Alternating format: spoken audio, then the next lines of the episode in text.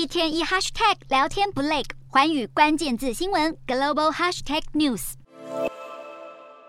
俄罗斯总统普丁在全国电视演说中向西方国家发出核战威胁，此话一出，立刻引来西方国家谴责声浪。美国总统拜登在联合国大会演说中直接批评普丁的发言是不负责任的言论。欧盟外交和安全政策高级代表波瑞尔也指控普丁的言论是置世界和平于危险之中。欧盟更痛批普丁在玩核武赌博。另外，北约秘书长史托滕伯格也指控普丁的言论危险且不顾后果。不过，乌克兰总统泽伦斯基认为普丁不至于动用核武，因为全世界不会容许他动用这些武器。泽伦斯基也警告，不可以在普丁的威胁下屈服，并在联合国大会演说上向各国喊话，希望能够移除俄国的联合国否决权，并给予俄国惩罚。泽伦斯基也不断呼吁西方国家提供更多武器和防空系统，因为这是挽救生命所需。